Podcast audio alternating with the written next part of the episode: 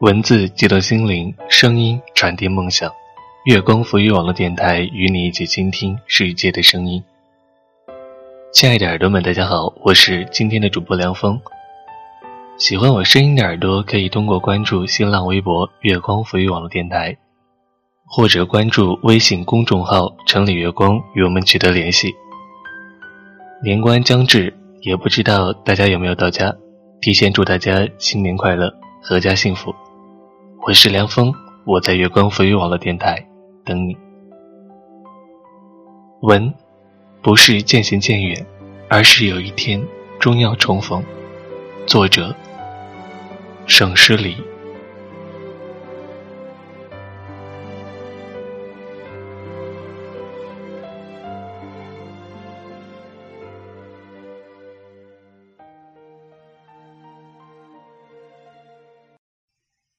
妈妈是那个搭了时光机器来到这里，但是再也找不到回程车的女人。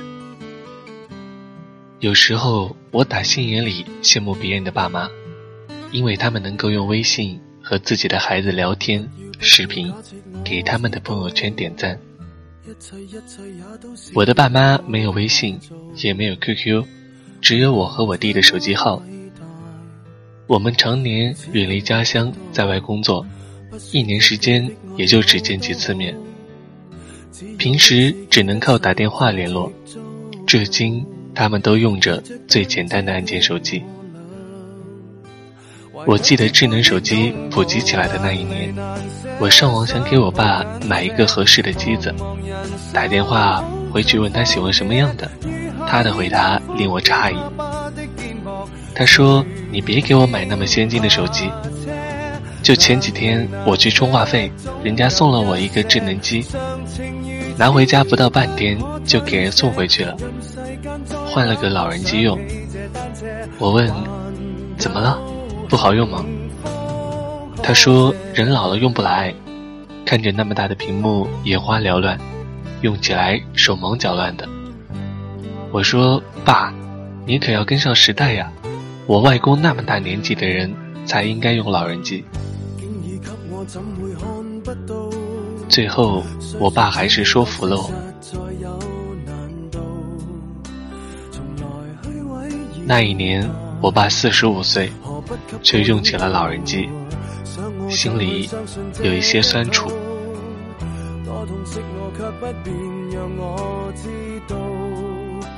平日里老听我爸唠叨。他跟人总说：“孩子大了，我们就老了。”这样的话，我一直没太放在心上，总觉得是他们的口头禅。一直到那年的春节，我表妹拿着她的大学通知书来给我爸看，他坐在椅子上，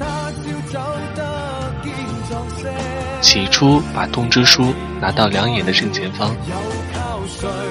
看了看，好像看不见，只好站起来，把两手臂伸直，找到光线从窗户打进来的地方，歪着脑袋，在距离眼睛最远处的斜上方眯着眼睛看。当时家里所有人几乎都在。我叔示意我们看我爸，他说：“快看你爸的动作，太搞笑了。”看个通知书这么夸张，在座的很多人都笑了，也包括他自己。他笑着收起了手里的通知书，说：“真是经不住年纪大，看个东西眼睛都花。”还有在家的那个晚上，我教他用买回去的压力锅，他拿着说明书看不清，还是打着手电看的。当时房子里的灯很亮，灯火通明的。我却仿佛看见了几年前在昏暗灯光下他的身影。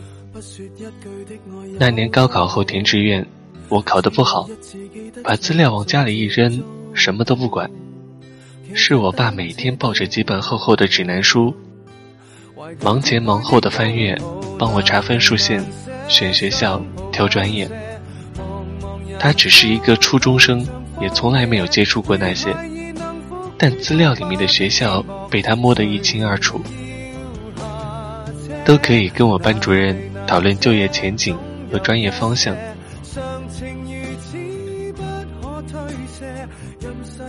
那时候厨房里暖色的照明灯，我爸还是坐在那个椅子上，把他的影子拉得好长好长。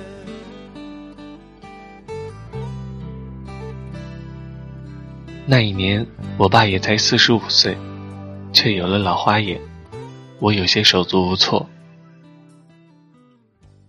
国庆回家，进门的第一眼，我看到了在厨房里的老妈，那是二十多年来我从未见过的样子。穿着老式的睡裙，头发蓄长了，挽着松松的小辫，也好像长胖了一点。脸上露出一副娇羞的样子。从小到大，她一直是一头干净干练的短发，从来不穿裙子。生活的琐碎和婚姻的压迫，使得她常年郁郁寡欢。这一次，她让我看见了另一个她。然而，在接下来的几天里，她给我的惊喜却更大。还记得去年我写的那篇，你有没有见过岁月打金人？里面写了去年国庆的时候，我回家买了电动车给他骑，结果却把他摔得很惨。那次的事故在我的心里留下了阴影，每次想起来都心有余悸。那时候我非常笃定的认为，我妈这辈子都不会再去碰那玩意了。心里内疚的不行。可让我意外的是，在过去的一年，她早已能驾轻就熟了，而且还能载着我去逛街。你看，她比我想象的要坚韧太多了。明年，我爸妈就要五十岁了。在一家饭店里，看见了连麦的外公外婆，依然像小时候。一样兴奋地跑上前去问好，他们的头发都白了，身体却很硬朗，精神头也很足。每次去县城，老两口都要去街上溜一会儿。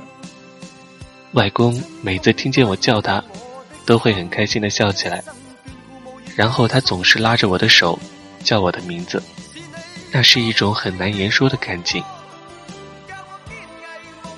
因为在生活里，很少有人会这样拉着你的手跟你说话。外公是一个，外婆是另一个。拉着他的手就觉得很暖很踏实。外公常年在家里做手工，需要很大的手劲，但却一点也不粗糙，而是有一种特有的温度。每一次见到他，我都会在心里感恩，感谢上天让我拥有这么好的外公。我期盼以后每一次回家，我都能这样拉着他的手，叫他外公，一直，一直。关于外婆，我心里其实有一些内疚。大概是去年开始，她开始不太敢认我。我记得是去年的夏天，我骑着车到她家门口，她还在问旁边的老太太说：“这不知道是谁家的姑娘呢？”直到我开口叫了一声“外婆”，她才反应过来，脸上显露出惊讶。今年也是如此，我在她身后叫她，转过身来仔细端详了一会儿，才敢应我。他总说，这要是在大街上走，我真的连自己的外甥女都不敢认。听起来像是在说笑，可我听起来心里不免有些失落。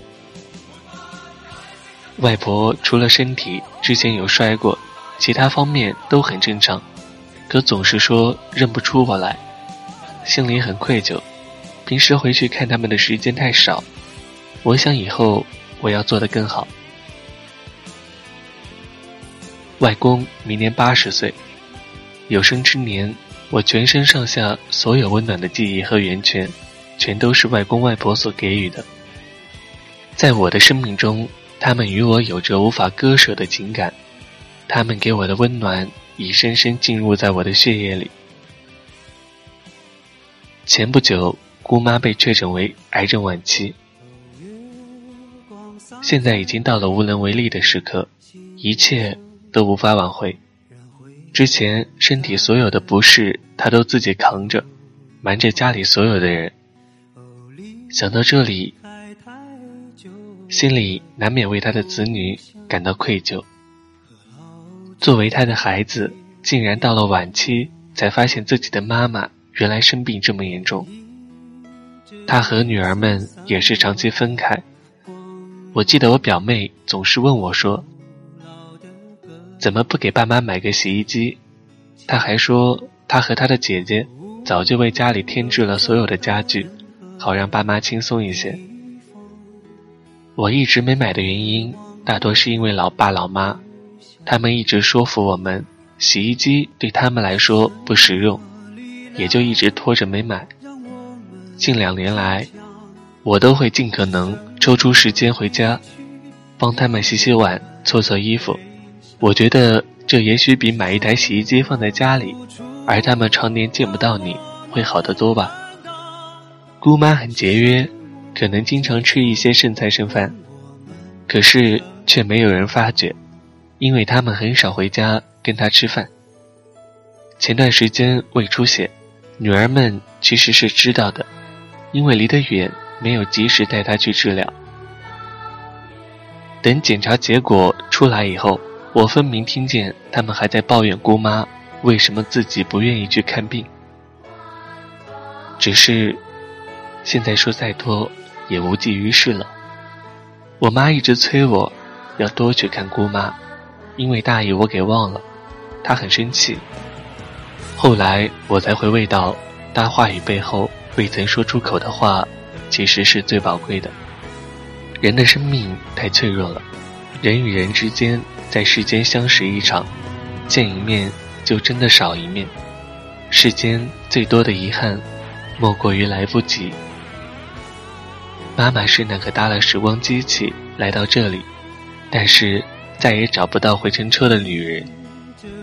龙应台的这句话，每次读到都不禁潸然泪下。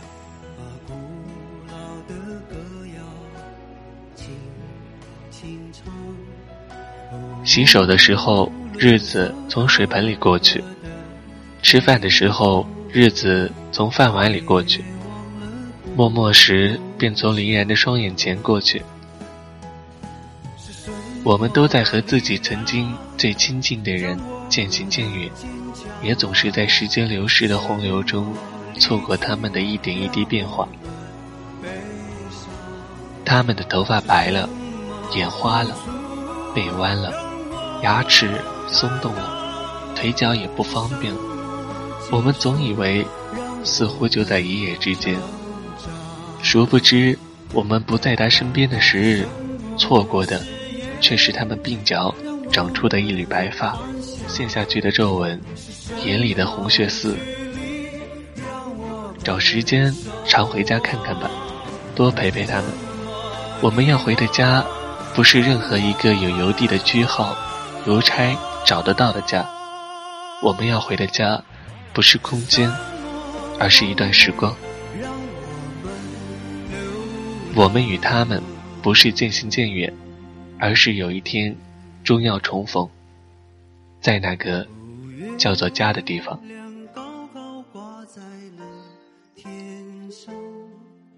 为回家的人照着亮，哦，离开太久的故乡。